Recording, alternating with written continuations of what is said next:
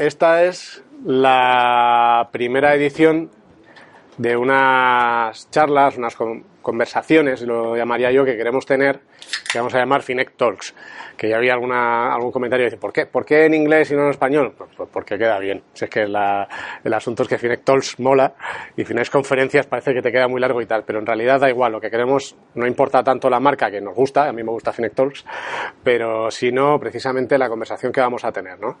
Y la idea es compartir experiencias, la idea es que usuarios que compartimos ideas en la red, compartamos experiencias, cómo invierte cada uno, de qué manera, entre los asistentes que haya mucha diversidad, que haya mm, hay alguien que puede invertir un modo totalmente distinto al de Gregorio, que hoy nos va a contar él cómo, cómo lo hace y cómo empezó a hacerlo y por qué. Eh, y la idea es conocerlo todo porque de esa riqueza de las distintas formas de invertir pensamos que eh, a cada uno le ayudará más eh, y será mucho más rica, valga la redundancia que decía el otro, eh, eh, la red y todo lo que se comparte. Entonces, en esta, en esta idea, en estos Finec Talks, la idea es tener precisamente a usuarios, a gente relevante que nos cuente su, idea, como digo. ¿no? Qué mejor que empezar con, con Gregorio, LOPV, eh, a quien todos los que estáis aquí conocéis, a los que saludo también, a los que lo van a ver este vídeo hoy por la tarde o mañana por la noche o, de madrugada el sábado si no tienen otra cosa mejor que hacer. Eh, entonces, esta es la idea, ¿no? Yo lo que le he pedido a Gregorio es muy sencillo. Le he dicho que vengas y nos cuentes cómo inviertes, por qué, cómo empezaste, cómo no.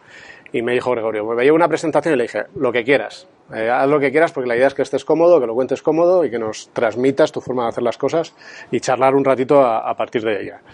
Y creo que me voy a callar ya. Solo decir una cosa más, que estas oficinas son vuestra casa, que cuando queráis venir por aquí están. Algunos estuvisteis hace poco, no estaba este logo tan bonito que hemos puesto, no estaba aquella foto, aquella foto tan chula y que el equipo que formamos Finect, pues estamos a vuestra disposición también. Hace un añito cambiamos la marca, ya sabéis, desde hace un año más o menos somos Finec. Como todo, como todo en la vida, cuando empiezas a hacer los cambios hay piezas que se desajustan y piezas que hay que ajustar y demás. Y yo creo que este año ha sido un poco así y ahora ya esperamos eso, coger esa velocidad de crucero y hacer cada vez más funcionalidades que sean cada vez más útiles. Así que muchísimas, muchísimas gracias Gregorio por aceptar ser el, el primero de nuestros invitados y cuando quieras. Muy buenas tardes, muchas gracias en primer lugar por invitarme a esta charla del día, esta primera charla. Soy vuestro charlatán de turno. Y entonces, bueno, voy a contar eh, el sistema que yo utilizo para, para invertir. Eh, en primer lugar, quería contaros qué es y qué no es esto. Esto es una metodología, no es ningún tipo de Biblia, eh, ni ninguna, ninguna guía de ninguna secta, ni nada de ese estilo. lo que pretendo con ello es contaros cómo yo invierto basado en un método racional. Puede ser mejorable el método, sin ningún tipo de duda, pero desde luego no basado en el instinto. Cada vez que he intentado utilizar mi instinto, me ha fallado rotundamente. Yo entiendo que hay gente que tiene un don divino, han sido iluminados y cada vez que invierten se les aparece la Virgen Santísima y tienen éxito, pero no es mi caso. La verdad es que cada vez que me rijo por, por el instinto es rara vez, es raro que no pinchen ello, ¿no? También quiero comentar de que esto desde luego no va a ser en ningún caso ninguna recomendación de compra, ni de venta, ni de gestoras, ni de, ni de comercializadoras en absoluto, aunque menciono alguno a lo largo de la presentación. Eh, pienso que antes de empezar a invertir es fundamental determinar los objetivos de rentabilidad y de riesgo que vas a asumir. Imprescindible. en primer lugar, ¿para qué vas a invertir? Inviertes porque tienes un trabajo estable y tienes unos ahorrillos y lo vas dejando ahí para lujos o para cuando te jubiles ir de vacaciones, o por contra, como me ha ocurrido a mí, te quedas en el paro, autónomo, no tengo eh, ningún tipo de, prestación y, tienes que vivir de ello. ¿Por qué menciono los dos entornos? No es lo mismo que pierdas cuando te recibe la nómina todos los meses que que pierdas cuando dices, jope, que además de que tengo que sacar vender fondos para comer este mes, encima se ha ido a hacer puñetas no sé cuánto dinero. Es importante tenerlo en cuenta porque el umbral del miedo varía enormemente. Por eso tiene uno que determinar qué es lo que tiene, qué es lo que pretende obtener y qué umbral del miedo, qué, ansiedad va a ser capaz de soportar. Y os aseguro que la ansiedad puede ser bastante importante. Para ello es importante determinar el objetivo de rentabilidad que cada uno se va a marcar. 5, 10, 15%.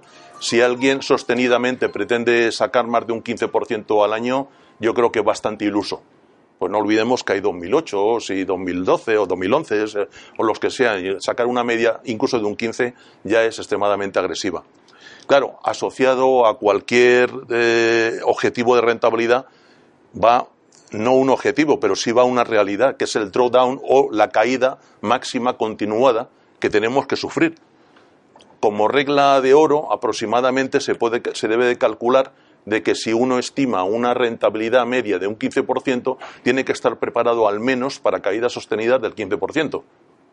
Eso si ha escogido fondos buenos, equilibrados. Si ha cogido fondos que son volátiles, la cosa puede dispararse totalmente, ¿no? Después, eh, como último, comentar que el objetivo, el constituir estos objetivos es importantísimo que uno siga el proceso de una manera, perdemos por la redundancia, realmente objetiva. Esto es, no se puede uno hacer castillos de naipes. Yo reconozco que hace 20 años que empecé a invertir y consideraba que un objetivo válido era un 20% anual. Una estupidez profunda, porque además, para conseguir siguiendo esa rentabilidad, cometes una cantidad de errores, te metes en unos riesgos, que luego cuando vienen mal dadas, te asustas, con perdón te acojonas. Y entonces es cuando de verdad confirmas el error, en ese, en ese lamentable momento. Y otra cosa también muy importante que yo he aprendido, he aprendido con sangre, eh, tienes que analizar el nivel de conocimientos que tienes. No se puede meter uno en el mundo de las inversiones pensando que esto es fácil. No voy a llegar a la premisa sesgada que dicen cuando tienes un problema en el pecho te vas al cardiólogo, ¿por qué para los fondos no vas a un especialista? Bueno, vamos a ver, para invertir en un fondo eh, de bonos ultracortos, el mismo banquero de turno, ese que también te vende eh, banquias en un momento determinado, te puede asesorar para eso. Ahora, si quieres invertir en algo un poco más sofisticado, en renta variable y demás, o bien adquieres unos conocimientos incluso pagando cursos, o si no lo puedes pagar con sangre. Te puedes ahorrar 3.000 euros de un curso y puedes pagar decenas de miles de euros por caídas por no haberlas sabido prever. Si no tienes los 3.000 euros, ni la paciencia ni las ganas de aprender, dáselo a un asesor financiero. Realmente, término medio, bueno, término medio de dos entidades que, he analizado, eh, puedo decir que andan por un poco menos del 10% de comisión sobre eh, beneficios sobre beneficios, que tampoco es tanto. Si ganas un 10% son un 1%. 9% para ti, un 1% para, para, para el, asesor o la, gestora. Con esto quiero decir, yo ahora tengo 63 años, me siento muy bien, pero llegará un momento que no estaré bien.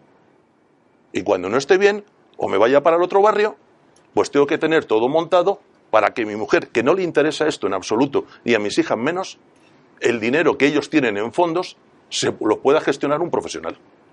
Entonces, si a vosotros os entretiene llevar esto, me parece muy bien, pero tenéis que pensar en un futuro y realmente existen compañías que hacen esto eh, bastante relevantes y lo hacen bastante bien. lo que comentaba antes de los drawdowns, aquí tenéis, eh, tenéis, bueno, pues no lo tenéis. Tenéis en la gráfica de arriba el drawdown del 2016 basado en el, en el índice Stocks 50. No he buscado nada esotérico. 24%. Esto lo hemos tenido hace nada. Y estas vamos a tenerlas, se puede decir que una vez al año. Pues mira, este año no hemos tenido. Pues mira, igual al año que viene hay dos para, para compensar. Luego tenemos la de abajo. A lo mejor la tenemos eh, lo que queda de año. Bueno, entonces, pues, pues, el que pretenda adivinar qué va a ocurrir mañana, pues está loco. O sea, el Rocketman o el hombre gordo, como quiera llamarle, pues puede cambiar de opinión o puede pasar cualquier catástrofe no prevista. Al final de cuentas, lo que llaman el, el, el cisne negro, precisamente su definición está claro, es algo imprevisto. Entonces, si es previsto, no lo puedes prever, ¿no? La, misma caída en el año, en la bajada del 2008 y el principio del 2009. Estamos hablando de un 58%.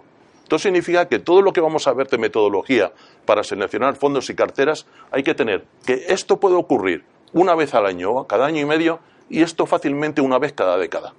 De hecho, en una década hemos tenido dos, dos más o menos iguales, porque se habla del 2008, pero ya nadie se acuerda del 2001 y 2002, Creo que la bajada en dos años fue lo mismo. Sí, fue en dos años. No fue en unos meses, pero la caída fue de este pelo. Y ya no vamos a hablar del que estuviera muy cargado de tecnológicas que llegaron a perder el 90% y 95% en algunos casos.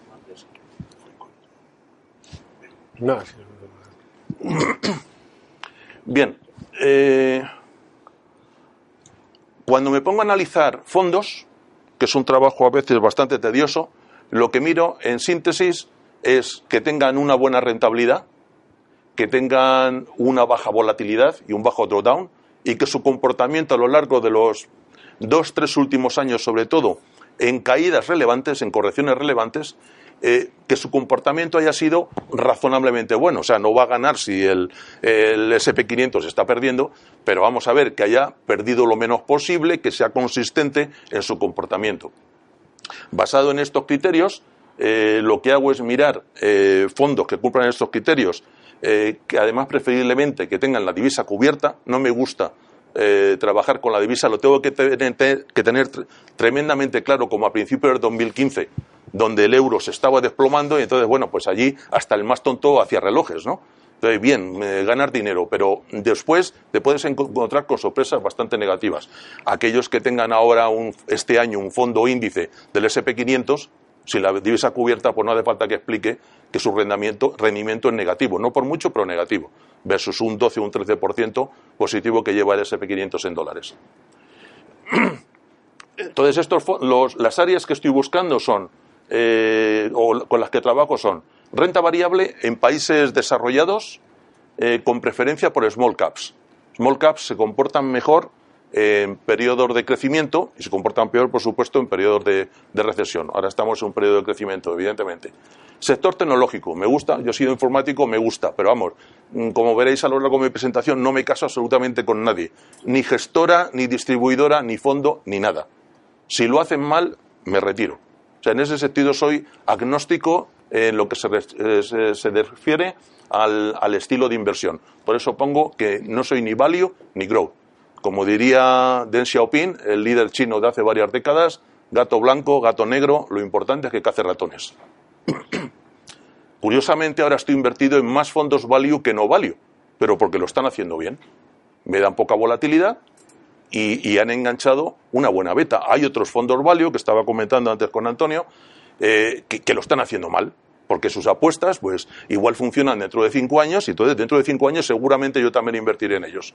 Pero mientras tanto no. Como comentaban más áreas, eh, RV mixta para la parte conservadora, RV mixta flexible, con cobertura de derivados. Esto es, tengo un fondo que es el Sextant Grand Large, que aunque está haciendo un año bastante flojito, bastante flojito. También es cierto que yo no lo comparo contra la RV, lo comparo contra la parte conservadora de la cartera. Y en ese sentido, hombre, hubiera preferido un poco más de alegría, pero, pero ahí está. Lo que quiero decir que es un fondo que modera su inversión en bolsa en función también de una fórmula. Puede que no esté totalmente de acuerdo con la fórmula que utilizan, porque igual en este momento no está funcionando bien, pero sí me da una tranquilidad de que cuando venga una de las, de las caídas que hemos visto antes, una de las correcciones, se va a comportar de una manera bastante, bastante adecuada. Eh, quizá este tipo de fondos se le llaman mixtos flexibles. Yo también los podría llamar retorno absoluto, a final de cuentas.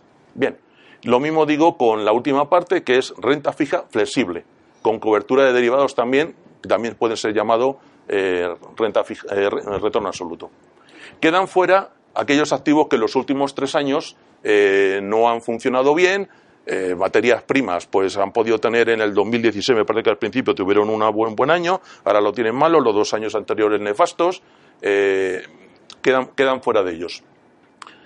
La RV emergente, me acuerdo que cuando, cuando vine a, era entonces uniense, invertía al 100% en, en renta variable emergente y bueno, pues te daba muchas alegrías, pero te pegaba cada susto de muerte, de muerte, de muerte.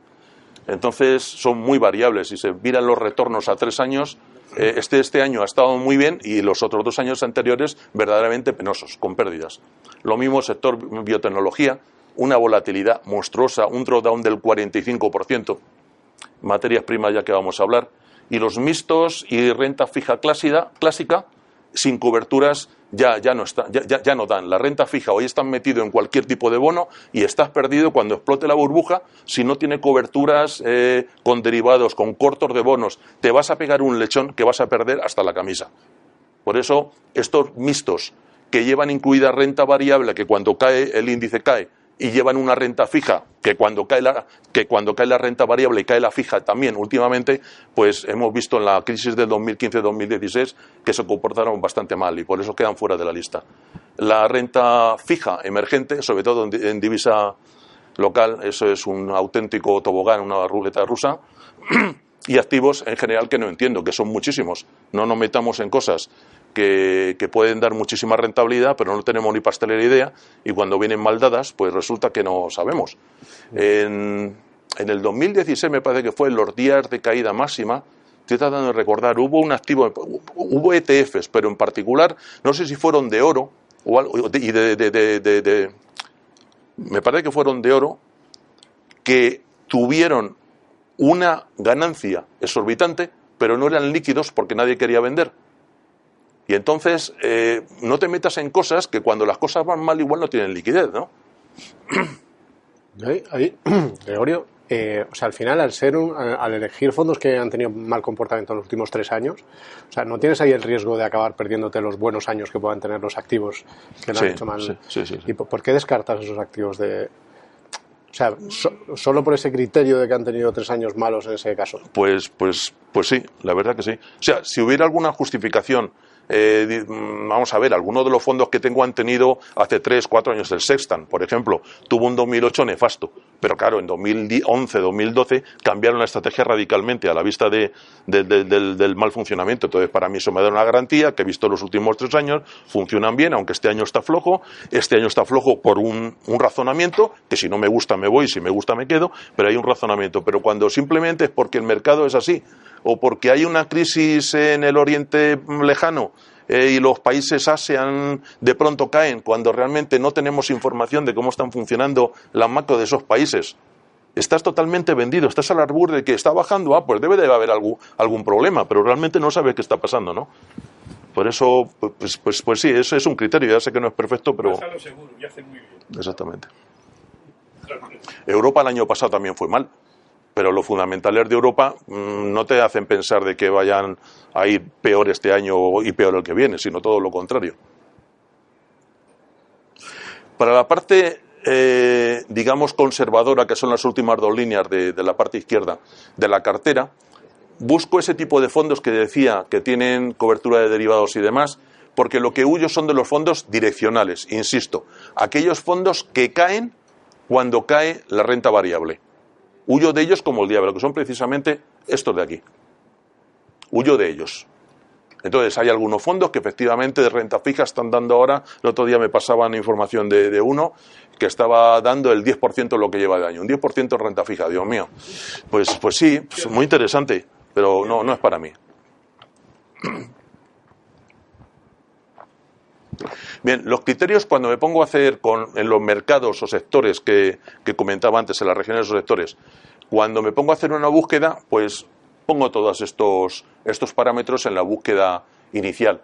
Busco rentabilidad 1 y 3 años, ratio Sharpe, volatilidad que sea la más baja, beta que sea la más baja también, porque tiene menos correlación con el índice, el alfa que sea más alto, cuánto ha arañado el, el, gestor al, al, índice de referencia, tracking error, el más alto, esto es ya que estoy pagando una comisión importante porque sea un fondo activo y no sea un fondo indexado encubierto, ¿no? Y bueno, por supuesto que el PER que sea el más bajo posible. En este sentido, pues hay fondos value que están muy bien y no están haciendo muy bien. Entonces, en general, un fondo value va a tener un PER más bajo que un fondo growth. Entonces, cuando eh, hay dos fondos, uno value y uno growth, que están obteniendo unos rendimientos similares, me inclino hacia el value. Porque tiene más recorrido, en teoría, por lo menos, que el growth. Vamos. ¿Y cada cuánto te haces este análisis, este screening para descubrir nuevos fondos? Pues vamos a ver, formalmente aproximadamente una vez al mes. Pero luego hay... Con el, con el, con el advisor ese, sí. da unos informes. Sí, sí, sí, sí. sí, sí, sí, sí. Pues aproximadamente una, una vez al mes eh, le pego una batida porque tengo, utilizo Renta 4. Entonces Renta 4 tiene la información base sacada de Morningstar. pero tiene un buscador de fondos muchísimo mejor que el de, el de Morningstar. y funciona, en el sentido de que cuando le pones un criterio obedece al criterio, no como otros. Antes tenía el Deutsche Bahn y es que vamos, te salía justo lo contrario, pues se ponían cortos de lo que tú, de que- lo que tú le preguntabas. El graficador de Renta 4 es muy Y muy bueno, muy bueno. el de Morningstar, nada. Nada, nada. El de, el de Renta 4, como luego veremos, tiene los, en las gráficas, a pesar de que le pidas 3, 5 años, tiene el valor liquidativo diario. Con lo cual te salen las líneas perfectamente, las curvas perfectamente perfiladas, mientras que en, Morningstar te salen redondeadas, totalmente aplanadas, porque te agrupan valores liquidativos a semanas, meses, incluso trimestres en algunos, en algunos casos.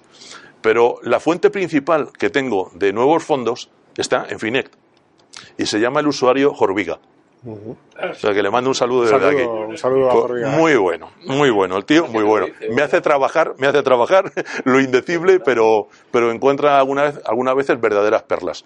Y porque buscan sitios donde yo no busco. Por ejemplo, Renta 4 tiene en el buscador arriba a la izquierda una casilla azul donde pone los nuevos fondos que está negociando con una gestora, pero luego igual tarda meses en ponerlos en el carrito de la compra. Bueno, pues es- no sé cómo se dedica a buscar esos y encontrar algunas veces verdaderas, verdaderas peritas en dulce, que hasta si son buenos de verdad, pues hay que meterle caña a tu asesor de renta 4 para que los meta en el carrito de la compra lo antes posible. Es así lo que se hace, ¿no? O sea que en ese sentido le, tengo- le estoy bastante agradecido. Bien, como decía, dentro de Renta 4 yo tengo estas búsquedas que tengo enlatadas. Entonces es tan fácil como darle a un, a un botón y ejecutarla. No se verá muy bien, pero bueno, la de arriba es la que voy a explicar un poquitín más. Eh, es de fondos globales.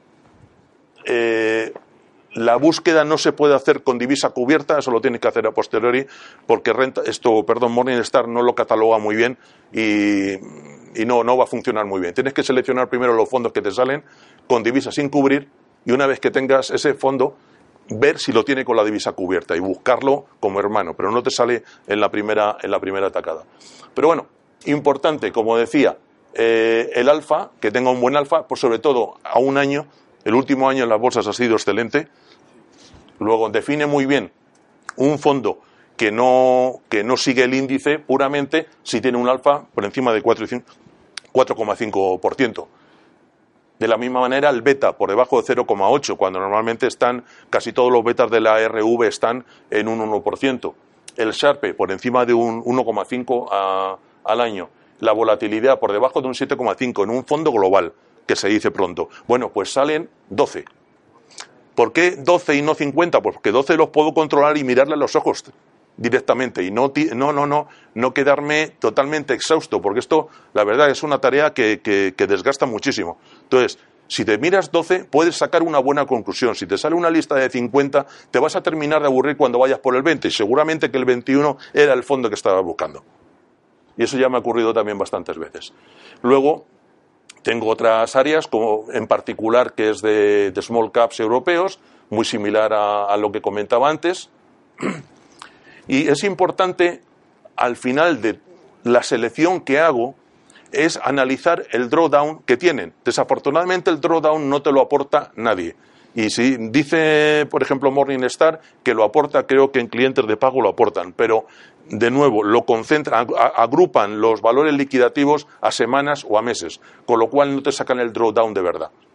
Entonces he encontrado esta web de pago, el teletrader.com, de, gratuita, perdón, de teletrader.com, que tiene el 95-97% de los fondos, tiene incluso españoles, aunque no el 100%, pero, pero bueno, puede dar una, una idea bastante buena del drawdown de todos los fondos. Por ejemplo, aquí, después de haber analizado fondos para la parte conservadora de la cartera, de renta fija eh, con baja volatilidad, pues vemos claramente, a ver si soy capaz de, darle ahora, así. Aquí vemos en esta parte este fondo que es el GAM, eh, GAM Star, bueno, que es un fondo que tú miras la rentabilidad que tiene, y esto que lo he cortado por aquí porque si no la divergería bastante más, y dices, bueno, es un fondo maravilloso. Ya, pero cuando llegó el 2008, tuvo una caída aproximadamente de un, de un 7%. Entonces, si en una renta fija, que tú la pones en una cartera para que te aminore las caídas de la renta variable, si se está sumando al festín de, de depresión, pues eh, mal, vamos, mal vamos. Entonces esto, ya digo, experimenté esto. Tenía el Caldemorgan y tenía estos típicos eh, como pa- para aminorar las caídas de la, de la renta variable y al final lo que hicieron, ya digo, es aumentar todavía más la caída. Entonces, esto es una de las cosas que yo analizo y esta gráfica que es de, de renta 4, que era lo que comentabas tú antes, pues te da con pelos y señales desde el día 2 de diciembre que empezó la corrección, bueno, pues la caída que tuvo uno de aproximadamente un 2,7 versus el otro que tuvo una caída del 6,5 largo. Entonces, bueno, pues tú decides. No es que haya muchos de estos con este tipo de curva y luego con un rendimiento que sea interesante, porque claro, los hay de esta manera, pero luego con una rentabilidad plana. Pero que los haya con rentabilidad positiva del orden de un 5% en, en, en un año, pues no los hay tantos. Es que estamos hablando de dos, tres o cuatro. No, no, no encuentro más. Por eso cuando alguna vez un fondo de estos deja de funcionar y uno de también de los queridos amigos Beagle dice, no, este hay que fusilarlo al amanecer. Y digo, ¿y ahora cuál pongo? Que no es tan fácil encontrar estas peritas en dulce. Sí, al final cuando hablas de drawdown, con, con la gente que no tiene ni idea de estas cosas, es cuánto puedes perder, cuánto Caída, has ma- perdido en ca- caída en máxima sostenida. en el- en- desde el máximo hasta, hasta Exactamente. mínimo. el O sea, drawdown se final calcula que- eh, el, el- el valor mínimo liquidativo menos el valor máximo li- anterior dividido por el por el por el valor eh, por el valor liquidativo máximo. O sea, el mínimo menos el máximo partido el máximo. Y eso te da en tanto por ciento clavado cuánto ha sido la caída.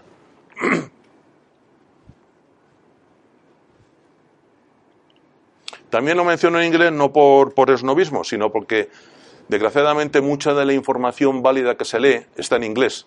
Y en inglés no tienes caída máxima, tienes drawdown. Pues, ¿De qué viene esa palabra? Pues no tengo ni idea, pero también hay que aclimatarse un poco a, a los anglicismos. Bueno, estos son más ejemplos, no voy a entrar en detalle, eh, de tecnológicas, de mixtos, que en este caso salen muy poquitos realmente válidos. Aquí dentro está el, el Large y los conservadores. Es importante también saber que cuando haces una selección de este tipo, después de haber seleccionado los dos o tres fondos finalistas, tienes que quitar prácticamente todos los criterios restrictivos, quedarte solamente con la región. ¿Por qué? Porque hay fondos que no tienen informados algunos de los ratios. Por ejemplo, el True Value, un fondo que tengo, me está funcionando extraordinariamente bien, tocaremos madera, que esto funcione durante muchísimo tiempo. Bueno, pues no tiene informado, porque Morningstar entiendo que no lo, no lo ha provisto todavía, eh, la rentabilidad a tres años. Claro, tú y de rentabilidad a tres años que sea mayor que o menor que, da lo mismo. Como está en blanco no te va a salir en la lista. Y eso es lo que hace tedioso la búsqueda, porque después de haber seleccionado los, dos o tres eh, fondos que te gustan, pues tienes que quitar todos los criterios, volver a la lista de 200 o 300 fondos, probablemente seleccionar para que te salgan las casillas vacías al principio y mirar a, ojo alguno que te puede interesar y picar y mirar. Por eso digo que es un proceso a veces te- tedioso. Todos estos fondos, estos fondos que están aquí escogidos, seleccionados, los integro en una hoja de cálculo. Actualmente tienen cerca de 100 fondos y, y, bueno, pues están cargados los valores liquidativos desde el principio o desde el día 12 de abril del 2010, que cuando empecé a hacer esta batalla. Ya está muy cercano las 2.000 líneas de, de valores liquidativos que están, que están metidos. Con todos esos fondos construyo las carteras. Tengo básicamente dos tipos de carteras. La primera que vemos aquí es la cartera mixta flexible. Dentro de la cartera mixta flexible hay tres variantes que ahora comentaré. Eh, y esto básicamente como lo organizo, los que ya sigáis mi blog pues ya estáis más acostumbrados. Pero en la parte izquierda tengo tres, cuatro fondos que son los que son objeto de rotación si hay una corrección en la bolsa. ¿De acuerdo?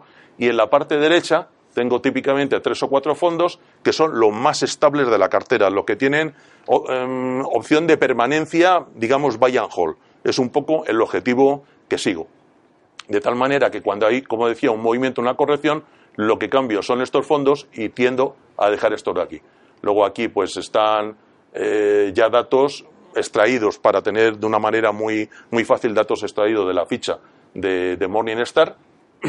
Y entonces esto está además subrayado por la sencilla razón que debajo de aquí está la ficha agregada de la cartera de, la, de, de expansión, la que provee expansión, que te da el agregado de la cartera, y aquí la que provee renta 4. Se supone que solamente te la da si, eres cliente y todo eso, pero la realidad es que está hackeado, no lo he hackeado yo, lo hackeó alguien, y puedes directamente, debajo está la URL que te sale en las cuatro o cinco páginas de Renta 4 con toda la información de la cartera. Te saca todo menos el drawdown de cartera. Esto no te lo da nadie, desafortunadamente. Desafortunadamente. Ahora hablaré un poco más de ello. Después, rentabilidad a tres años, la volatilidad a tres años y el ratio Sharpe. Bien, aquí, ¿por qué esas tres modalidades? Pues un poco lo dice por aquí este simbolito que he metido poco menos que esta mañana. Es la estacionalidad. Eh, ahora mismo, empezando por abajo, estoy con la, con la cartera de otoño-invierno. Esto va como la moda. ¿Por qué? Estacionalmente, esta época se empieza en una época, estacionalmente, si no pasa nada, es típicamente más alcista. Y suele ir normalmente hasta finales de enero. Después hay un bache en febrero, retoma marzo-abril y luego el bache veraniego. Esto estacionalmente, claro, si te cae una bomba atómica, la cosa varía. Pero si no pasa nada, suele ser, así. Entonces, esta es en la que estoy ahora. Después, la de primavera sería esta. Y luego la de verano, menos volátil, más enfocada a Europa. Eh, en el verano tuve una menos volátil todavía, en teoría, nominalmente, pero a la hora de la verdad no se comportó también como decían sus, sus índices, eh, pues perdón, sus ratios. Pero bueno, entonces esto cuando llegue la, la, época del próximo verano, pues se volverá a analizar si hay buenos fondos eh, con menor volatilidad.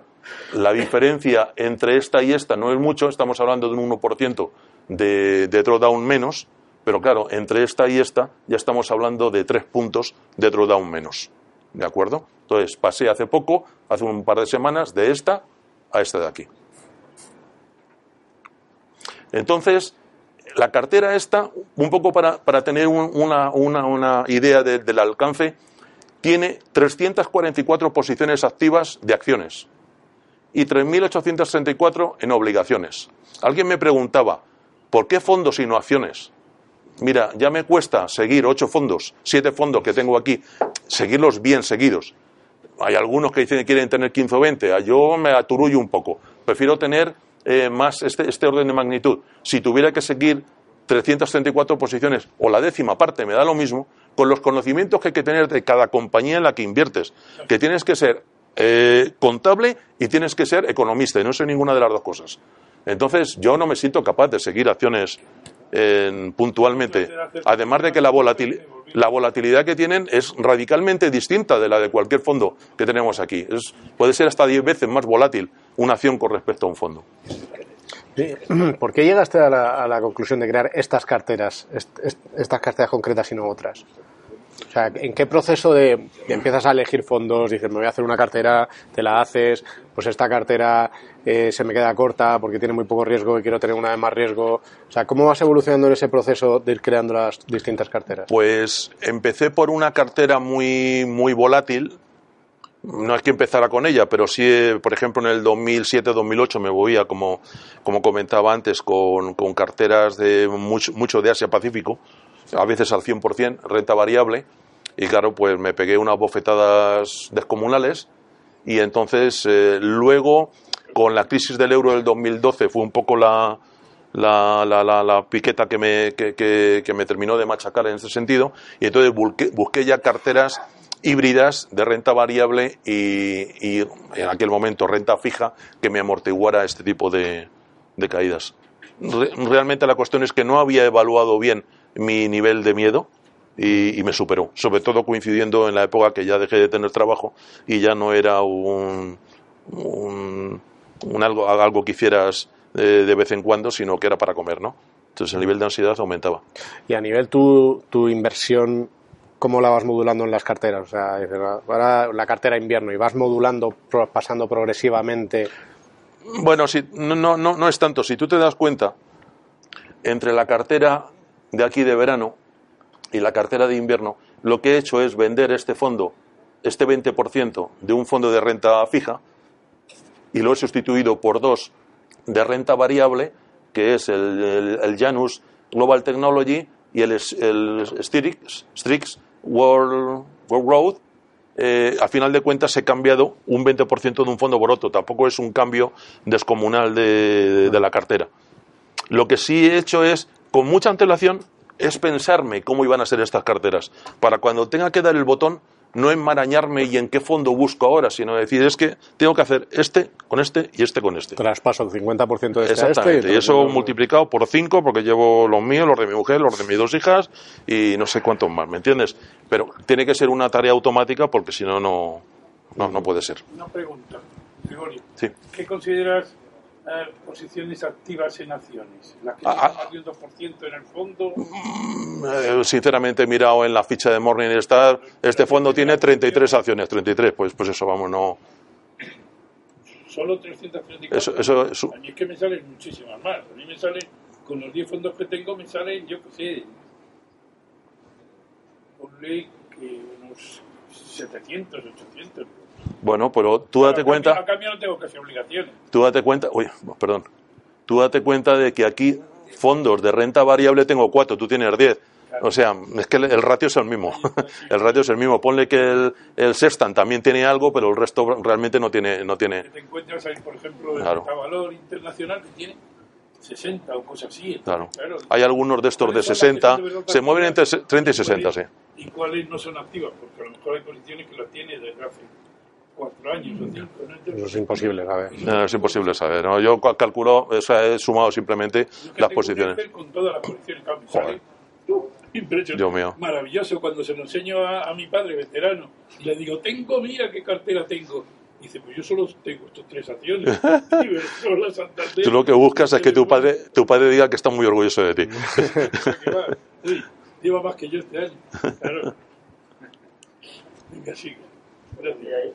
Sí, perdón. Está viendo que, el 10, el 20, 10, no, no se plantea decir en ningún, en ningún fondo menos de una cantidad o un porcentaje. Vamos a ver, no lo hago meramente por limpieza, porque mm, por, por la sencilla razón de que cuando tengo que partir este fondo en dos, pues lo parto en dos. No lo parto, no tengo que multiplicarlo por la raíz cúbica de pi, ¿me entiendes? Es eh, facilidad de, de- de- de manejo. Pero vamos, en algún momento estaba el 15 en uno y el 5, pero no, no es una, no es un planteamiento filosófico, vamos, meramente operacional. Sí. Igual me respondes que, que muchos de tus indicadores ya lo recogen, pero por ejemplo, eh, no trabajas con fondos indexados tipo ETFs. No, no. Y me gustaría saber por qué, pero ya te pregunto todo. Eh, por ejemplo, el evento de que pueda cambiar el gestor, que también suele impactar, lo vigilas. Claro. Eh, luego, por ejemplo, el volumen de activos no, no te importa. Dentro de- si lo mismo gestionar 40 millones que 400 Por supuesto. o que 4.000. Por supuesto. Y por último, los costes. Bueno, a ver si me acuerdo del principio. Sí. ETFs. eh, no me gustan los ETFs por la fiscalidad. Por el resto, pues chico, cada día, vamos a ver, la crítica que yo podía tener de los ETFs antes de que realmente había muy poco, o sea, la variedad que tú tienes, los matices de colores y de olores que tienes con fondos activos, un Sextant Grand Large, no lo tienes con un ETF, o no los tenías, pero ya empieza a verlos ya tienes fondos que ya incluso cubren eh, de divisa, eh, tienes dentro de un mismo índice con diferentes matices, ponderado, no ponderado, esto, lo demás allá. Ya empieza a ser una, una inversión realmente aceptable para gente con, con ciertos gustos. Pero sigue estando el problema de la fiscalidad. Eh, parece que pretenden meterle mano, pero yo creo que hasta dentro de un año o dos años va a ser muy difícil que cambie, que cambie esto. Y me imagino que las distribuidoras no estarán encantadas con este asunto, aunque Renta 4, por ejemplo, ha dicho que sí lo estaría, pero, pero no tengo yo muy claro de que vayan a, a dejar de ganar algo de dinero. ¿Quieres apuntar alguna Sí. pregunta para que no se? Sí, lo tenía que haber hecho antes. Eh, después, lo que estaba, me me preguntabas también sobre la dimensión del fondo. Pues hombre, fondo- busco fondos que no sean ni muy gordos, 4.000 millones probablemente es un fondo ya muy gordo, y simplemente ya me imagino un poco un crucero de la Segunda Guerra Mundial que tardaba millas y millas en, en poder empezar a girar algo. Tampoco me gustan los de 30 o 40 millones. Mm, Me metí, por ejemplo, en True Value cuando tenía 30 millones y dije, "Mm, qué incomodidad, ahora ya tiene ciento y pico, ya me siento bastante mejor. Un fondo de 500, 700, 1000 millones mm, para mí es, es muy majo porque tiene masa crítica para, para poder hacer cosas. Una salida espontánea de, de partícipes no lo va a machacar mucho y por otra parte yo creo que es bastante flexible para, para mover más cosas. me preguntabas el cambio de gestor, por supuesto, eso entre una de las cosas que hago todos los meses es actualizar todos estos índices fondo por fondo, me voy mirando cada fondo, voy sacando los valores y entre ellos el nombre del gestor que lo comparo con el anterior que tengo. Si alguno varía, le pongo una, un letrero en rojo y realmente, pues, eh, no te voy a decir que salga inmediatamente del fondo, pero sí lo pongo bajo un escrutinio total. No sé si me preguntabas algo más. Ah, los costes. Vamos a ver, yo voy a decir algo que puede ser una herejía. A mí lo que me interesa es la rentabilidad. Si hay dos fondos que dan la misma rentabilidad, bueno, un fondo que da un punto más de rentabilidad que otro, pero tiene un punto más de costes, pues mira, él, es lo mismísimo del, del, señor gestor, se lo ha sabido ganar, ¿qué quieres que te diga? Ahora, claro, si dices, no, un fondo cutre que está dando una rentabilidad penosa o incluso negativa y el gestor se está llevando un uno y pico por ciento por un fondo de bonos a ultracorto o un monetario, porque claro, eso es una ah, es de salteadores de caminos. Pero si no, chico, ¿por qué quieres que te diga? Pues la pela es la pela. Al final lo estás midiendo también con los criterios que estás poniendo, estás midiendo el alfa, estás midiendo... Claro, tal, o sea, claro, justo- claro, claro, justo claro. Es una cosa que... eh, Evidentemente. Teóricamente el gestor se lo está ganando, ¿no? Eh, claro, si un tío tiene un alfa de un 4 y, eh, y un beta del 0,7, y, y- pero me cobra un 2%, pues chico, pues te lo está ganando. Si la rentabilidad es de los mejores del mundo, pues, pues te aplaudo. ¿Qué quieres que te diga? Yo creo que no has dicho una energía, yo creo que, que es, eh, debe ser como tú dices. De Ya, hecho- pero pues, permite que te, te interrumpa. Morningstar lo considero una energía. ¿Ah, sí? Sí, tú lees todos los artículos. ¿Y tú también? No, Ah, espera, espera. Que... les iba a comentar que hemos hecho una encuesta hace poco de un montón de... Presento a Rafa, a Rafa Casado, que le conoceréis, es Rafa en la red, que, que participa también y es director de producto y uno de los socios de la compañía. Hemos hecho una encuesta hace poco con un montón de inversores y que el precio salía como unos criterios menos relevantes. La rentabilidad. O sea, la, la, publicaremos. es más relevante y el coste, la comisión, el menos. Claro. Es que más o menos eso es lo que iba a decir yo. El problema es que muchos inversores más noveles eh, determinan la inversión por el coste inicial que tiene el producto de inversión. Y para mí es un, vamos a decir, es una prior- no es una prioridad, vamos, es un, un hecho no tan relevante. es Es- exactamente. Entonces, a igualdad de condiciones, lo que haces es que comparas, entonces vas a coger el que tiene menos coste, lógicamente. Pero no es prioritario, o sea, no debe ser una opción para elegir o para rechazar un, un fondo. No, tiene que ser algo muy al final de, de- muy, muy al final de la selección es lo que yo hago. Pero ya te digo, hay mucha lectura de gente de mucha reputación que lo que yo estoy diciendo ahora me llevaría a la hoguera directamente, ¿eh? Pues es como cuando coges la categoría. También he escuchado a mucha gente con el tema del benchmark y si no has seleccionado correctamente la categoría, da igual que tu fondo sea el mejor de la categoría, si es Claro, categoría claro. segundo en 50%. Entonces volvemos a lo mismo. El coste es secundario, o sea, tiene que ser importante, pero pondera a lo mejor un 5% dentro, o un 10%, no sé qué porcentaje puede ponderar, dentro de eh, las variables importantes para seleccionar, como pueden ser eh, le- la renta variable o renta fija, eh, el, como tú dices, el, el fondo del drawdown que tiene máximo, eh, los años, eh, el historial, el, el tracking error, por ejemplo, también, que para mí es muy, muy importante, cómo se desvía de, con respecto a ese benchmark. No sé, para mí los costes, no sé qué opinará el resto, para mí yo coincido plenamente contigo. Es algo que miro al final de la película. Exactamente. Bien, como comentaba antes, el drawdown o caída máxima de la cartera no te lo da nadie, desafortunadamente. Pero yo sí me lo doy a mí mismo. Y es una tarea un poco peñazo porque me ha hecho crear un engendro de hoja de cálculo que ocupa ahora 20 megas y tengo un PC relativamente moderno con procesador de Intel i7 y cada vez que llamo la hoja de cálculo se cuece, ¿eh? se cuece. Y luego cada vez que hago un cambio, casi medio segundo fácilmente. O sea, estoy utilizando unas funciones que lo que conozcáis bien Excel, que se llama indirect, para, para permitirme que los tres años que estoy viendo en esta gráfica sean movibles. Entonces, cada de mes en mes sean movibles sin tener que estar borrando y pegando, que es la leche. Pero claro, eso me, me complica la vida. En cualquiera de los casos, a mí me permite. ay, perdón me permite tener unas gráficas de mi cartera real, ver cómo se ha ido comportando en todos los periodos y me permite obtener con las fórmulas max y min calcular el máximo drawdown a tres años y a un año. Bien es cierto que la fórmula max y min me funciona en- tengo que seleccionar el segmento, un segmento para que me calcule el máximo y un segmento para que me calcule el mínimo. No me lo calcula sobre todo. Es Creo que es muy compleja la, la fórmula matemática para calcular un drawdown o, y un, un drawdown de una forma programática, en una palabra, vamos. Pero bueno, de esta manera, No te has mirado el Teadvisor al final. ¿Perdón? Las tres últimas hojas del Teadvisor, del informe ese, como digo yo, gordo, tiene algo cálculo de ese tipo. Lo que pasa es que no sé... para- calcula el bar, el bar, que es la caída máxima al 95% en un mes y bueno, pues, Luego hay, hay- hay una serie pero, pero no te da no, no te, no te da no te da el drawdown, ¿eh? eso ya lo estuve mirando, eh, en fin, por lo menos hace Yo me quedo loco porque están arriba del todo todos y digo, joder, ¿cómo Sí, es ya. Casi al 100%. Claro, Pero yo he es estado contrastando por si ese valor que te da del VAR al 95% fuera con- similar al del drawdown y varía, varía, no, no hay una relación, porque si no, pues mira, más cómodo no tendría yo que llevar Sí que tengo la hoja de mis cuentas. de los últimos 25 años. Eh, de- de- o sea, en base a esta gráfica, ¿qué, qué decisiones tomas? O sea, cuando, quiero decir, aquí estamos viendo que prácticamente desde, Dios que la tengo aquí también, pero desde marzo de 2016, pues prácticamente eh, pues no has tenido caídas, no- no- Sí. vamos a decir así.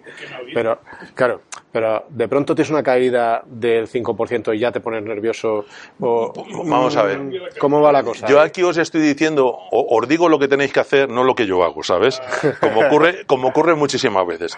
Entonces, yo, por ejemplo, eh, pues me creí más listo que los británicos y me salí en el momento del, del... Bueno, en primer lugar, en la caída hasta del 2015-2016, yo dije, ¿cómo puede empezar una caída el día 2 de, de- de diciembre? Si estamos en el, en el Santa Claus Rally. Esto no puede ser. Y cuando me quise dar cuenta había perdido buena parte. Salí tarde por no hacer caso a lo que luego os comentaré, que es mi sistema de, de inversión.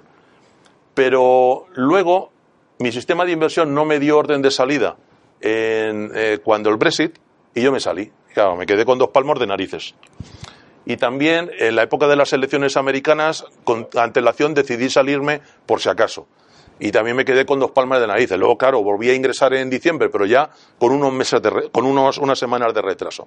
Pero esto quiere decir, luego lo comentaré más en detalle.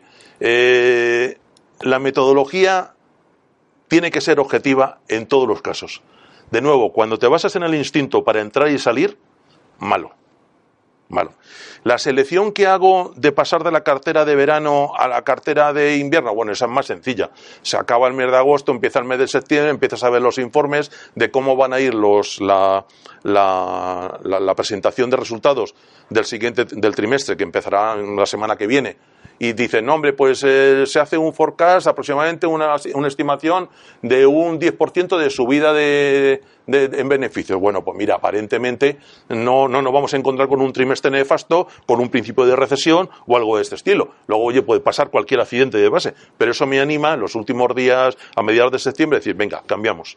Y ya continúo ahí, salvo que haya una corrección muy gorda, eh, debería de darme las manos y, y estarme quietecito.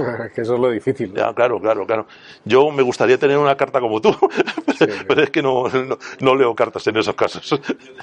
Ahora, Gregorio, lo que no lo habéis leído es una carta que, que me escribí a mí mismo que se llama Para abrir solo en momentos de pánico y que justo va enfocada a eso, que cuando, cuando digo esto se hunde, pues entonces lo miro y digo, no, esto es el plan que tenía era este. Y la, la última vez, de hecho, fue precisamente principios de 2016. eh, hice un comentario diciendo esto se hunde y alguien dijo, que fue Joaquín o no sé quién fue, dijo, vuelve a leerte tu carta. Y me la leí, no tomé la decisión de vender y, hace- y efectivamente, o sea, que, que ahí la... Mira, mira. Oye, Sí, sí. le debes una cena como mínimo. Eso es de lo mejor que está publicado en el Entonces, Yo el sistema que he adoptado a la vista de esta metedura de pata, que no fueron garrafales, pero, pero sí fueron meteduras de pata, es ajustar la cartera. Realmente empecé el proceso con esta caída y me llevó pues buena parte de- del año 2016. Ajustar la cartera para que cuando me venga una caída de este estilo, eh, duerma tranquilo y no me entren tentaciones. Ese es, es mi sistema. Habrá gente que tenga un nivel de, de- de tolerancia mayor. Bueno, pues cada uno tiene su tolerancia y ajusta su cartera. Lo importante, ajusta tu cartera a tu tolerancia. O sea, dudo que haya una tolerancia para aguantar esto. Y además yo creo que es hasta, hasta, hasta ridículo aguantarlo. Porque perfectamente lo puedes corregir. Pero esto de aquí tienes que saber aguantarlo perfectísimamente y esto de aquí, esto de aquí perfectamente, sin el más mínimo problema. Y hemos tenido un mes de junio un poco, un poco rarito. Bien, eh, como ya estaba anticipando con tu pregunta, tengo una cartera intermedia como refugio para momentos de correcciones importantes. Ya digo importantes después de haber hecho las menciones anteriores.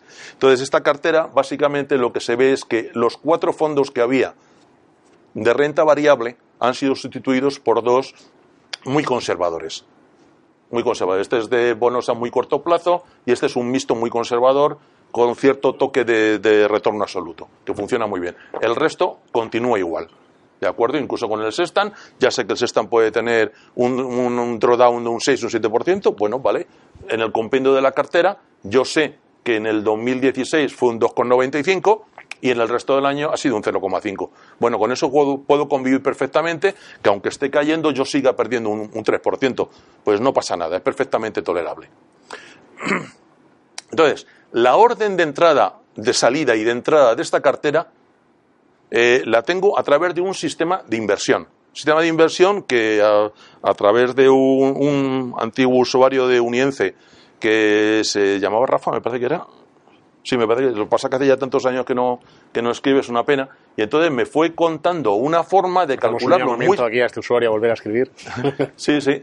Muy sencillita de, de, de, de gestionar yo en principio lo utilizaba con gráficas diarias, pero me daba una volatilidad mmm, de entradas y salidas de fondo, que los fondos no están preparados, no, no, no puedes moverte tan rápido y además era muchas falsas alarmas.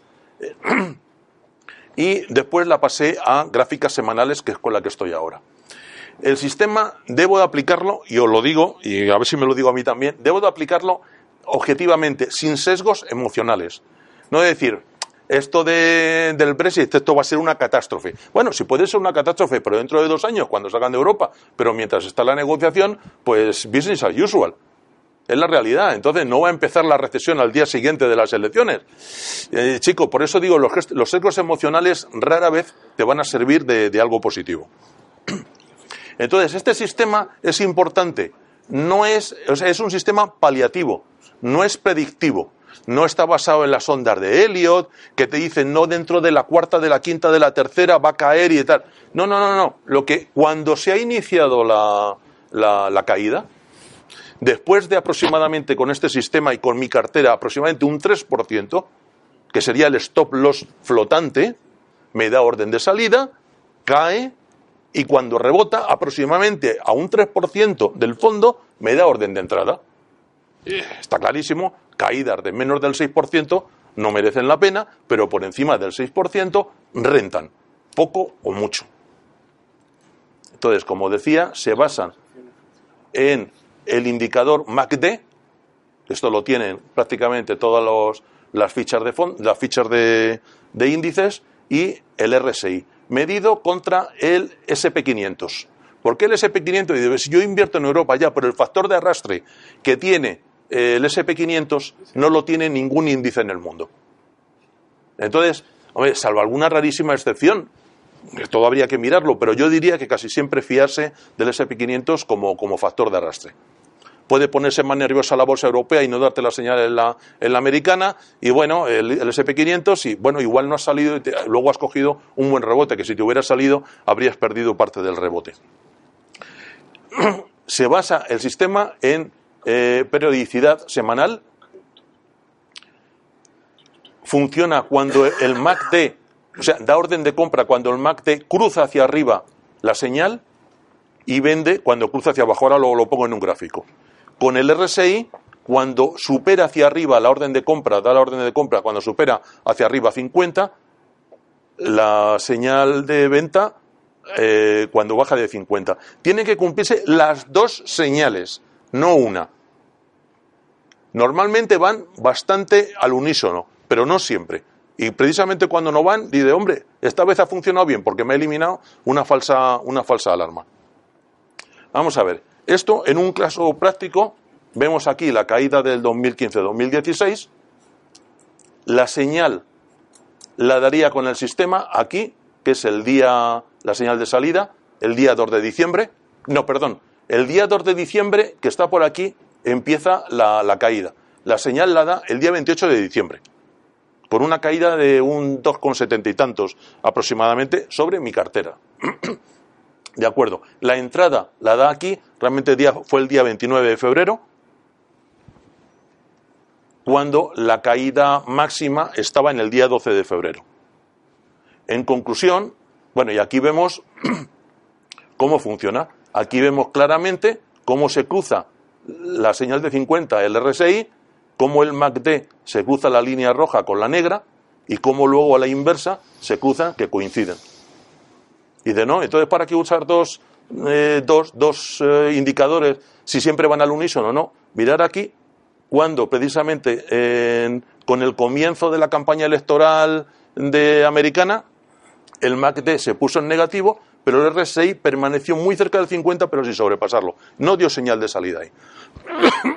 También veis que en el Brexit eh, no, no, no llegó a dar la señal. Aquí rozó ligeramente, aquí también, pero no logró, eh, llegó a dar la señal. Esta línea que veis aquí es la media móvil de 100 sesiones, de 100 días. En este caso de 20 semanas, porque el gráfico es semanal, ¿de acuerdo? Suele coincidir, pero no siempre, con los puntos de, de corte. Te va dando una indicación. Pues dice, bueno, le queda mucho, le queda poco, pero veis, aquí, en este, aquí, por ejemplo, no llegó a cruzar, pero aquí sí dio, en las elecciones americanas, al principio de las elecciones americanas, sí dio, pero no, no, no, el el sistema no dio la señal. O sea, que ahí hubiera sido, si nos hubiéramos guiado estrictamente por esto, hubiera sido una falsa alarma.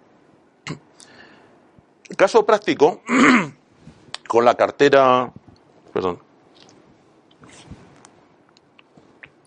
con la cartera mixta, vemos la línea roja, que es la línea de la cartera normal, sin, si no hubiéramos eh, salido ni entrado. Entonces, de nuevo, el día 2 de diciembre comienza la corrección, señal de salida el día 28, la caída hasta el día 12 de, de febrero, entrada el día 29 de, de- de- de febrero. Entonces, con la cartera de timing, aquí en, esta, en este momento paso a la cartera eh, defensiva, se mantiene aquí, hay aquí un pequeña, una pequeña caída, todavía tenía el Calde Morgan ahí metido, de triste recuerdo, eh, y después ya, pues claro, la subida, vuelvo otra vez a la misma cartera, la subida es a la misma.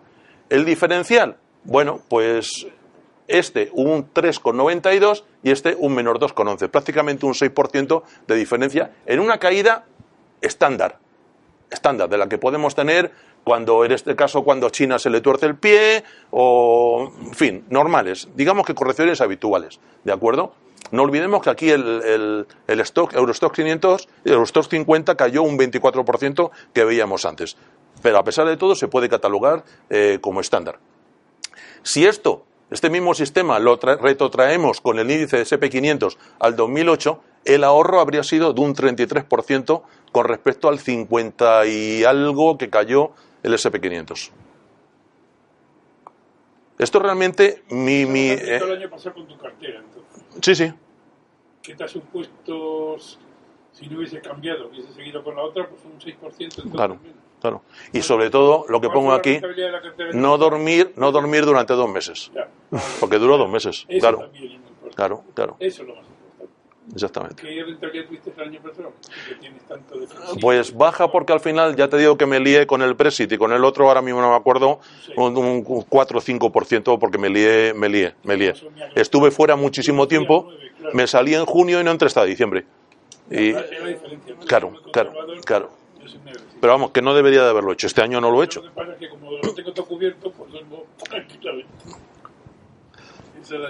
¿Una pregunta sobre esto? No, pero es muy buen sistema, ¿eh? Después, la otra cartera que mencionaba, totalmente distinta, es para los Friends and Family que tengo, pues que tengo fácilmente una, media docena eh, de, de familiares típicos ahorradores que han salido escamados de las... eh, La recomendación. Que, ahí es do- que aquí es donde te No, la juegas de- de verdad. O sea, ¿Eh? este- esto, aquí es donde te la juegas de verdad hombre, hombre, y además sin pagarte. y me he pegado que- planchazos planchazos de mucho cuidado con el, el Carmiñas Patrimoine y todo esto. Este fondo va. ¡buah! Va, en fin. Sí, que sí. Es otro de los, de los que, por eso cuando me dicen, no es que hay que darle, hay que darle credibilidad al, al gestor, dos, tres, cinco años. Sí, te podría yo empezar a mencionar nombres, que no lo voy a mencionar porque me están grabando, de gente que me ha grabado a mí, pero bien grabado, de otra manera, con V. Entonces, eh, como decía, esta cartera, pues, es muy parecida a la, a la cartera que decía antes, a la defensiva, ligerísimamente más, más agresiva porque tiene este fondo, que, es la única diferencia, el Beauty. Es un fondo RA puro de, de renta variable, pero que es muy, se mueve una franja de rentabilidad y volatilidad muy baja. Tiene una rentabilidad media, aunque este año está muy flojo en general todos los RAs, una rentabilidad media de un 4,40 con un drawdown de un 3,17 y volatilidad 2,24 y Sharpe 2,03. Entonces, como se puede ver, tiene una rentabilidad bastante aceptable con una volatilidad muy, también muy aceptable, muy asumible. Hombre, el que viene de un, de un depósito o bien una preferente, no me salía antes la palabra, que también he tenido de esos, pues vienen escamados, no están acostumbrados a las pérdidas, pero al final se van acostumbrando de que, bueno, en el momento más malo, más malo eh, de lo que se ha visto hasta ahora, pues pierdan un 3%, pues bueno, pues, ¿qué se le va a hacer? ¿Qué se le va a hacer? Bien, todo, todos los fondos que se han integrado, eh, los fondos que antes me parece que no lo mencionaba, cuando agrego un fondo, eh, estoy metiendo seis o siete años de, de, de valores liquidativos. Al final me tuve que hacer una macro eh, para ingresar, para, para cargarlo desde, desde Renta 4, que gracias a una petición que les hice ya pusieron los valores liquidativos en una hoja de cálculo, porque antes tenía que buscar mil, mil vericuetos para, para hacerlo.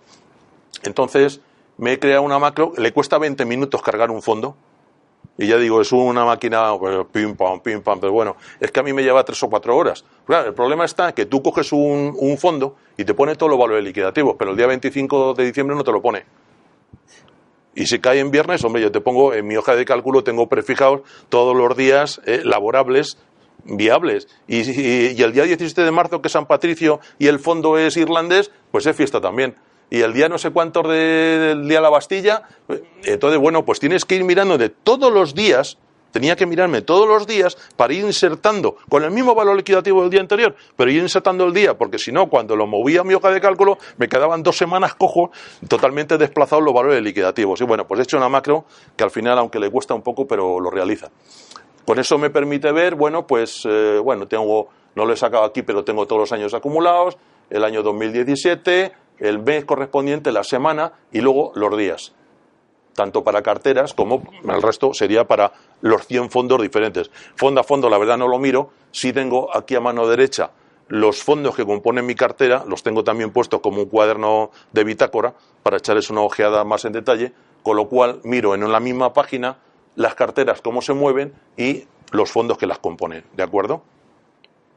Después tengo otra hoja, esto lo hago, ya digo, lo hago eh, automáticamente, también la carga los carga los valores liquidativos todos los días desde Morningstar y hace al 99% es automático. Hay dos fondos, me parece, tres fondos que, que los tengo que hacer manualmente por diversos motivos. Pero lo que luego tengo que hacer a mano es esto, que es sigo eh, varias divisas, como el dólar al cierre del día, dólar a la una de la tarde. ¿Y de por qué a la una de la tarde? Pues porque muchos fondos tienen la puñetera manía de coger el valor liquidativo del, del eurodólar a las 12, la 1, las 2, las 3, las 4, cuando sea. Entonces he cogido el término medio de la 1, porque hay algunas veces unas diferencias tan brutales y la gente dice, pero como este fondo ha caído o ha subido dando este día, divisa, divisa, divisa. Aquí se me olvida comentar que en los fondos que no tienen cubierta la divisa, yo tengo una columna con la rentabilidad de la gestora y otra con mi estimación de la rentabilidad sin el factor dólar, sin el factor divisa. Con lo cual me da realmente la rentabilidad que está teniendo los activos de verdad del fondo, sin, sin el factor distorsionador positivo o negativo de la, de la divisa. Después, eh, bueno, también sigo la libra, el franco suizo, después algunos índices como el SP500, el Eurostock y dos más que no salen aquí, que es el, el Russell 2000 y el Russell 3000. Tu pregunta de los ETFs, ¿qué, fond- qué, qué índice sigo? ¿El SP500, el Russell 2000, el Russell 3000? Tú sabes que el Russell, y no sé si sale inversa, el Russell 3000 está ganando el doble que el 2000 o viceversa en un año. Te estoy hablando de un 10 a un 20%. que mucha gente dice, no, es que es inversión pasiva. ¿Pasiva de, bueno, ¿pasiva de qué? ¿Pasiva de qué? Porque la elección de en qué te metes la sigues teniendo tú. Y si piensas que todos los índices funcionan igual, eh, estás cometiendo un error de grandes magnitudes. Decisión activa, gestión pasiva. Ah, evidentemente. ¿Una pregunta? No, yo, al final, ¿cuánto tiempo te lleva eh, hacer este seguimiento? Pues hombre, diariamente unas tres horas aproximadamente, incluida la lectura que luego comento. Unas tres horas. Bueno, es que, es que es un tiempo que inviertes al final para compartirlo Sí, sí, con, bueno, con sí. los demás. O sea, que es realmente es un trabajazo que haces para compartirlo. ¿no? No te voy a negar también de que yo recibo bastante a cambio. Yo recibo bastante a cambio. Eso es un toma y daca. Que decía antes del amigo Jorviga, que pues, pues tiene buenas ideas. eh, otras personas que, que comparten allí me- me- mm, dudas que pueda tener en un cierto momento de cómo se mueve el mercado, pues te, te dan otra, otra óptica, otra perspectiva. Merece la pena. Merece la pena. O sea, tampoco creas que soy aquí Sor Teresa de Calcuta, vamos. Así es. Entonces, eh, otra de las facilidades que me da el tener todos estos valores liquidativos diarios es que a mí me permite incluso hacer cierto análisis de las carteras segmentándola por tipos de activos. Por ejemplo, está en la curva dentro de la cartera fija, de la cartera mixta, la parte de RV está teniendo en el último año este comportamiento y la parte de RA, de la parte más conservadora, está teniendo esto. Entonces, bueno, pues aquí estoy viendo que esto está demasiado parado, entonces me puedo empezar a pensar si la mixta normal, no la mixta que tengo ahora, que tiene ya muy poca RA, pero la, la normal que tengo para primavera, pues igual si tengo que seguir con ella o tengo que meterle un poquitín más de guindilla. No lo sé, me lo tendré que pensar. ¿A cambio de qué? ¿A cambio de más riesgo? Pues no lo sé. Pero sí me está dando aquí una lectura que mientras en esta primera parte pues estuvo muy bien, aquí está como un poco paraico, ¿no? Entonces, bueno, pues me da, me da una idea. Bueno, y por último, eh, lo que preguntabas, ¿qué hago al final del día? Con, además de actualizar esto, actualizar la hoja de cálculo y todo esto. Bueno, pues eh, diariamente pues recibo, es, importante estar suscrito a algunas cosas como Reuters, que la verdad no sabría decir cómo se hace porque lo hice hace tantos años que me suscribí para que me mandaran un mail que ahora no sabría ni, ni, ni cómo hacerlo. Pero Reuters te manda todas las noches a las diez y media de la noche el, temas bastante candentes e interesantes. Yo tengo Reuters Estados Unidos, que al final de cuentas son los que mandan eh, económicamente en el mundo y, inversoramente en el mundo aunque salen alguna, con frecuencia cuando procede de temas europeos, como el tema de Cataluña, pues salía esta mañana, ayer, salían algunas veces, ¿no? Eh, entonces, aunque te lo mandan a las 11 de la noche, realmente son links a artículos. Los artículos es mejor que los leas por la mañana siguiente, porque a lo largo de la noche, con lo que ha ocurrido en Asia, te los actualizan. Siguen manteniendo el... Sí, sí, sí, sí.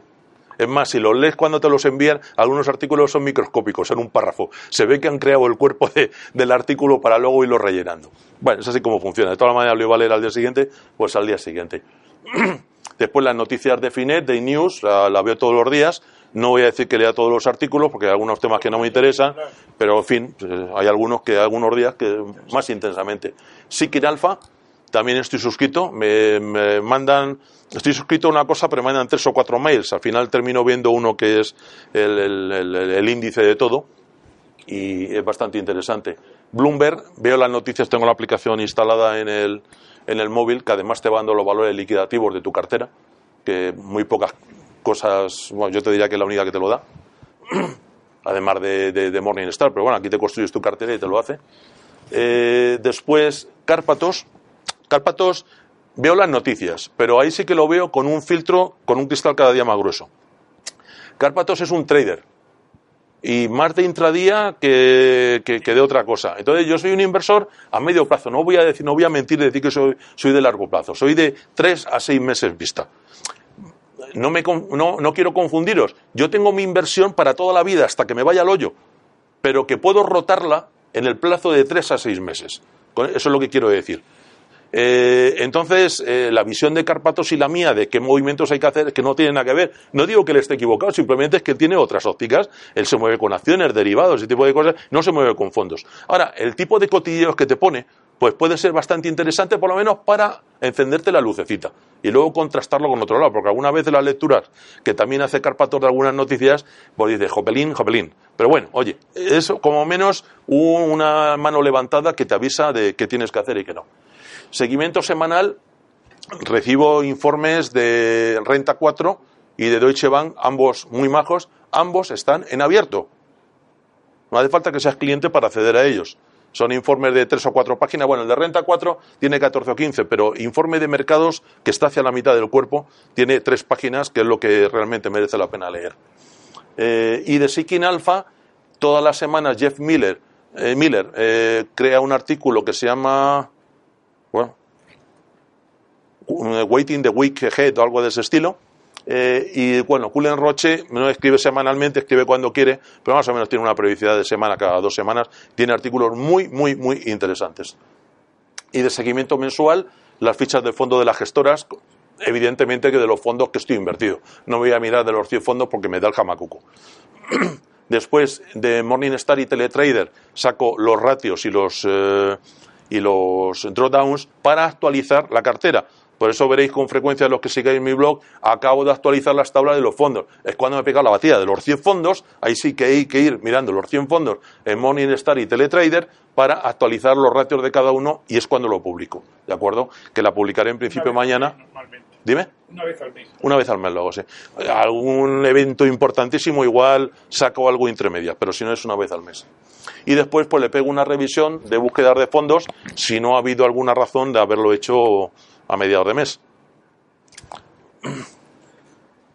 Entonces es importante estar muy actualizado y leer bastante. Pero yo no me cansaré de decir, el 90% de la información que recibes está sesgada. Está sesgada. Está sesgada por desconocimiento. Está sesgada por mala intención y está sesgada por, eh, por, por, por, intereses. A veces, eh, vamos a ver, un ejemplo de intereses hace una semana que el jefe de JP Morgan dijo que si pillaba a alguno de sus empleados eh, trabajando con Bitcoin lo echaba el segundo después.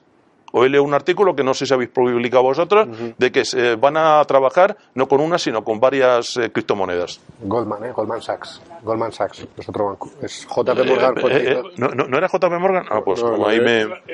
Lo, de Goldman pues Sachs. Pues ahí pido disculpas.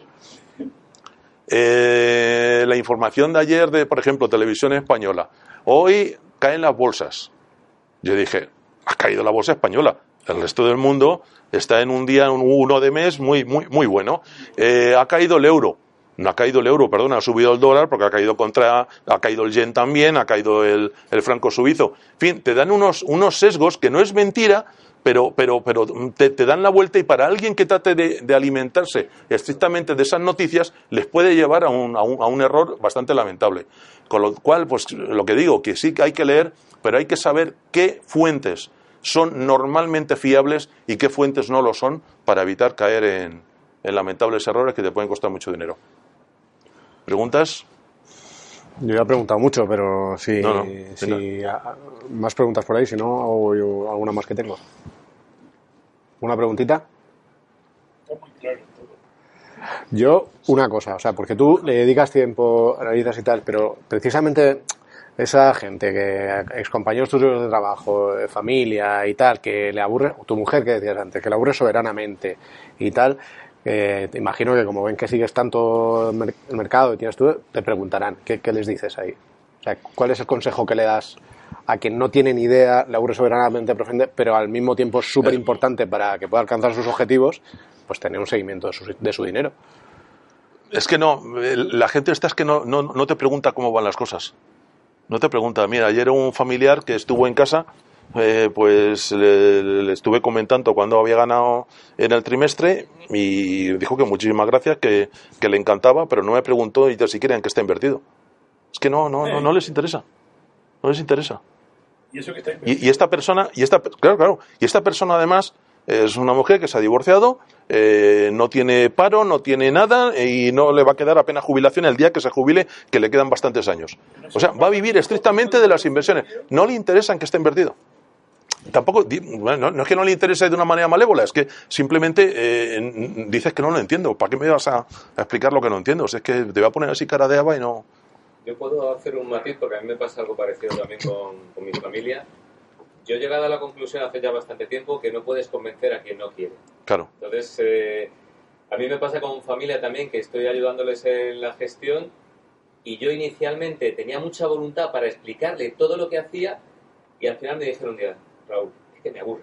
O sea, yo confío plenamente en ti, hazlo, pero es que no me lo expliques, porque es que me lía, me aburre y es que no me apetece. Entonces te das cuenta que ni lo básico. Entonces, el gran problema a lo mejor de la educación financiera, y esto a lo mejor me estoy saliendo un poco del tiesto, que tenemos en este país es que es mu- como muy dicotómica. Todo el mundo para comprarse un móvil, el 90% de la gente se interesa por comprar un móvil y solo un 10% no le interesa nada. Pero el tema financiero es o te gusta o lo detestas. Sí, no, sí. no hay término medio que digas, ay, sí, qué interesante. No, no, a los que nos gusta nos apasiona. Nos podemos tirar cuatro o cinco horas leyendo. Mm, Leyendo incluso artículos que sabes que no valen para nada, o sea, porque te pones Mm. a leer artículos, pero, pero es interesante, es ameno, lo- pensando. Yo, por ejemplo, me gusta mucho ver en YouTube vídeos, y yo un vídeo a lo mejor de una hora de, no sé, voy a poner un gestor, puedo tardar tres horas en verlo. ¿Por qué lo paro? Lo pienso, mm, reflexiono. Me pongo a buscar en, en YouTube términos, por ejemplo, en inglés, eh, a lo mejor hay algo que no entiendo, me pongo, ¿esto qué significa? O sea, Claro, y pero el un, resto no lo hace. Claro, pero un poco me refiero ahí, ¿no? Al final, que es la pregunta, o sea, que, a lo mejor nadie te pregunta en tu entorno qué, tiene que hacer con su dinero, pero que, que si te tienen en tu entorno como un experto, ¿qué les dices de qué tienen que hacer ellos con su dinero, no? Pero bueno, si no es el caso. No, es el caso, pero vamos, un poco lo que sí te diría, eh, aunque es un poco, suena un poco raro, pero oye, eh, preveyendo las cosas, eh, yo he hecho mis instru- instrucciones testamentarias para mi familia. Entonces, en ellas les digo qué es lo que tienen que hacer con los dineros, con la casa y todo ese tipo de cosas. Y lo que yo les he recomendado, yo no he dicho como, como Warren Buffett que se compren un fondo indexado, les he dicho que llamen a Renta 4, a mi gestor, y lo metan en un programa de estos que te llevan ellos la cartera por algo menos de un 10% sobre beneficios al año. al año. Lo he hablado con el gestor, me ha mandado la documentación, estoy preparada. Espero que no lo tengo que utilizar en muchos años. Pero también puede ocurrir algo. Mira, mi madre murió hace un, menos de un año de Alzheimer. Eh, ¿y, ¿Y si me da a mí? Pues en algún momento determinado que tendré que seguir viviendo de esto, pues tendré que pasarle los trastos de matar a mi gestor y que me lleve la cartera por otro lado. Pues entonces cuando me preguntan, oye, ¿qué tengo yo que hacer? Pues por tu tranquilidad, si algún día yo esto no lo puedo hacer, pues que te lo lleve otro. Pero vamos, si interesase a esas personas, aunque les vaya la vida, no, no lo van a hacer, no lo van a hacer. Bueno, pero está bien esa idea, ¿no? De tú le puedes dedicar, Rafa. ¿Cómo- ¿Cómo elegirías a ese otro? ¿A, a quién? ¿Cómo elegirías a ese gestor? Bueno, yo hice hace ya un par de años una pequeña ronda de entrevistas en el Deutsche Bank que estaba. Me dijeron que tenía que tener más de dos millones de euros y me faltaban unos euros para llegar y lo, lo dejé. Y... Yo, yo soy cliente de, de- ya, ya, ya me lo comentaron. Digo que vengo parte de Vicente, pero ni con esas.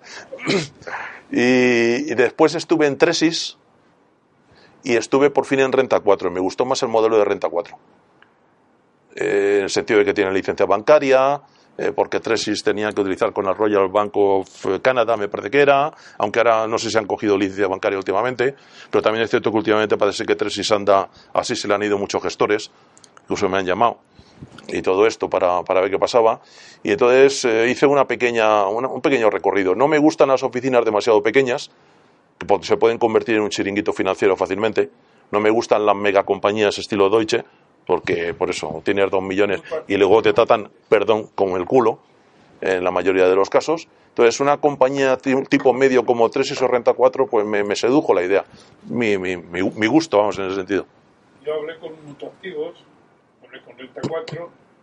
Mutuactivos me pareció que tenía diversificación, es decir, tenía gestión dinámica, conservadora, eh, normal. Sí, bueno, Renta 4 lo tiene igual, ¿eh? Por eso te digo, y mira, por aquí tengo el borrador de lo mismo que tú, ¿eh? y le tengo dicho muy claro, no te compliques la vida. Habla con los de Mutuactivos Gestión Activa, ¿eh? te cojan los fondos, se los pasen y te los gestionen. Exactamente, Que te vas a sacar un 3 o un 4% anual, pues mira, con eso puedes vivir. exactamente.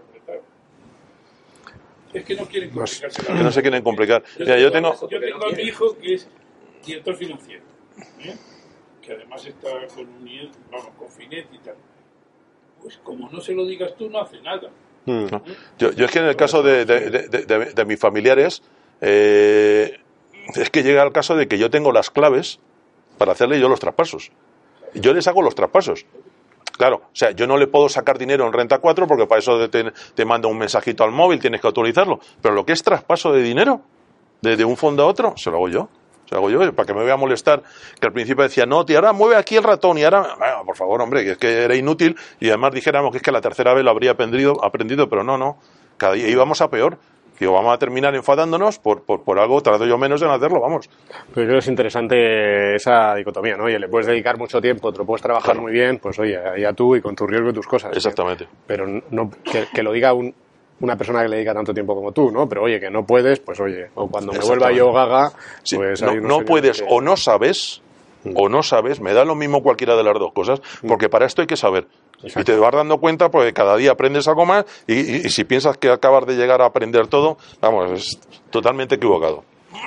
Yo por ir terminando, eh, a mí me gusta además que, que haya sido un proceso como el que has contado, ¿no? Que empezaste con una cartera absolutamente Alocada. absolutamente arriesgada y cómo has ido aprendiendo eh, a base de, de leches tantas veces eh, a lo largo de los años en los mercados y cómo iba evolucionando, que a lo mejor dentro de cinco años pues es totalmente, o ha evolucionado más la cartera o es distinta, ¿no?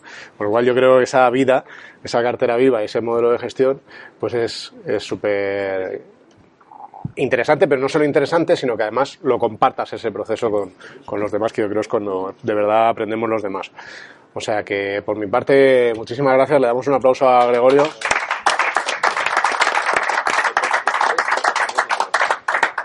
Esperamos decir que esta ha sido la inauguración de un, de un ciclo que sea muy útil para todos y en el que, como decía alguno de los usuarios que participaron en alguno de los posts, que hayan estilos muy, muy distintos, que es lo que creemos que lo hará más enriquecedor y desde luego contaremos con todos vosotros la próxima, para la próxima que hagamos, que ya os digo, le hemos pedido a, Marcos Álvarez, que es AOSI, que nos, nos cuente precisamente también pues cómo empezó él, cómo empezó a gestionarse, cómo empezó a ahorrar y demás, y ya nos ha dicho que sí, con lo cual ya diremos la fecha, pero contamos aquí con todos vosotros, que se lo digáis a quien queráis. No le hemos dado muchísimo, muchísimo, muchísimo eh, comunicación a, esta primera, aunque el vídeo lo vamos a compartir, porque precisamente ir poco a poco y que quepamos aquí, nos hace mucha ilusión hacer eventos aquí, porque es nuestra casa, es donde trabajamos, es donde eh, creamos todo lo que utilizáis en el día a día en la red y queremos hacer algunas aquí y no sabíamos si iba a reaccionar muchísima gente o no, eh, pero vamos, que como veis todavía podemos tener un poquito más de capacidad. Así que muchísimas gracias a los que habéis venido aquí físicamente, contamos con vosotros para la próxima, muchísimas gracias a los que estáis viéndolo online y vais a disfrutar de este ratito de conversación sobre finanzas y, y nada más, y ahora los que estamos aquí tienen la suerte de que si quieren una Coca-Cola o una cervecita o algo, pues nos la tomamos Bueno, rápidamente. faltaría más. Muchísimas, muchísimas gracias.